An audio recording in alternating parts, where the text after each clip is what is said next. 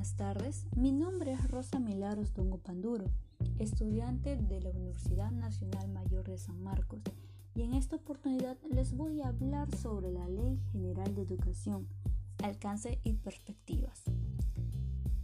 Y voy a abarcar en este postcard mediante la relación entre educación y legislación. La educación es un componente esencial e ineludible de la vida personal y social. Como necesidad individual y colectiva del hombre tiene que ser regulada por la ley, mucho más cuando el avance y complejidad de la civilización y la cultura la vuelven indispensable.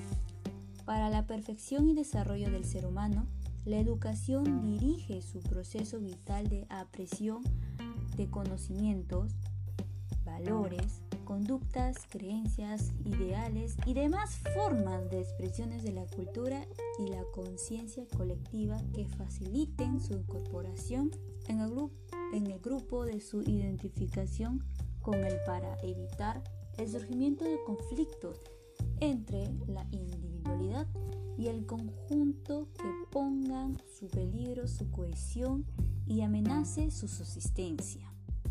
Por esta razón, la educación de necesidad personal se torna en necesidad pública y consecuentemente obligación a ser atendida por el Estado. ¿Para qué?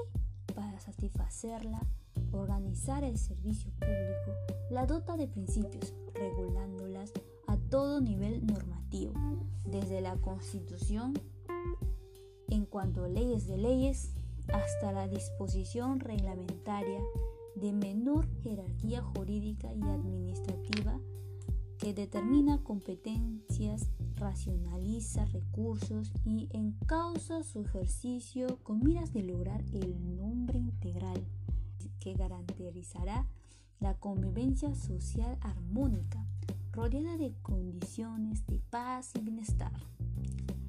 El Perú como Estado no es la excepción de esta obligación para con todos sus habitantes y consecuentemente regula la educación mediante una legislación que abarca normas constitucionales, leyes y reglamentarias ordenadoras de esta necesidad pública y del servicio público puesto a función para atenderla.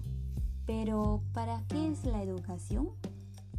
De acuerdo con el texto constitucional de la asigna de la educación como fin central y trascendente, el desarrollo integral de la persona humana, en el artículo 13, y como fin concreto y práctico, preparar para la vida y el trabajo, según el artículo 14. Incidiendo en ambos casos en la precisión de logros metapedagógicos y ultraescolares que benefician a la persona y a la sociedad. Se trata de la asignación de fines nobles y trascendentes, de actuación sobre cada una de las personas para construir seres humanos de bien y de servicio eficiente a la sociedad. Mm, pero eso nos dice la Constitución, nos explica la importancia del medio del fin y cuál es la realidad en nuestro país.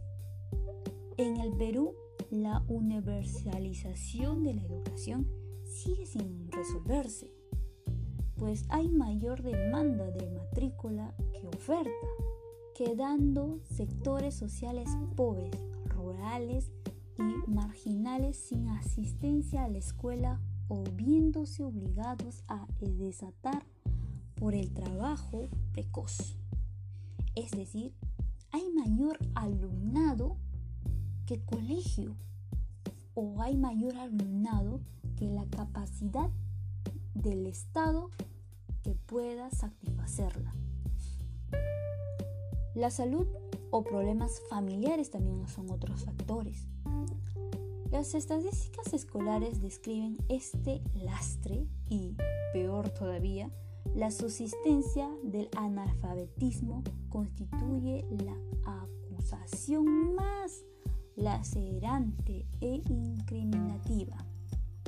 El analfabetismo en las prescripciones constitucionales son letras muertas y las más claras e irrefutable prueba de 200 años de vida republicana sin haber hecho realidad el ideal libertario de la universalización de las primeras letras.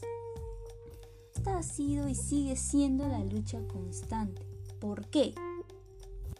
Porque es la lucha por la garantía del derecho de la educación ha estado fundamentalmente centrada en el proceso a la escuela. Las poblaciones, los colectivos organizados, lucharon por tener una escuela para que sus hijos puedan educarse, esperanzados en las posibilidades de aprender la lengua hegemónica el castellano. Aprender a leer y escribir y manejar los cuatro operadores matemáticos básicas como sumar, restar, multiplicar y dividir para mejorar su relación con los otros. Muchas de las escuelas que existen hoy son productos del interés de colectivos organizados, es decir, comunidades indígenas, organizaciones vecinales, organizaciones obreras, etc se encontraban segregados de la escuela y que fueron descubriendo los beneficios del castellano y de la escritura para integrarse a la sociedad peruana, desarrollando iniciativas para que la escuela llegue a sus comunidades. Así las organizaciones donaban terrenos, construían el local educativo, inicialmente cubrían el salario del profesor o realizaban gestiones junto a los órganos responsables para el funcionamiento de la escuela. Todos esos mecanismos para forzar al Estado a asumir su responsabilidad. En, este, en ese sentido, el exceso a la escuela se dio en el marco de una lucha por ciudadanía e inclusión social. Siendo la respuesta a esta relación legislación-educación la falta de la cohesión social con la ley de educación, ya que prevé y abarca diferentes sectores culturales, realidades, entre otros, pero no unifica y finalmente no es igual para todos. Muchas gracias.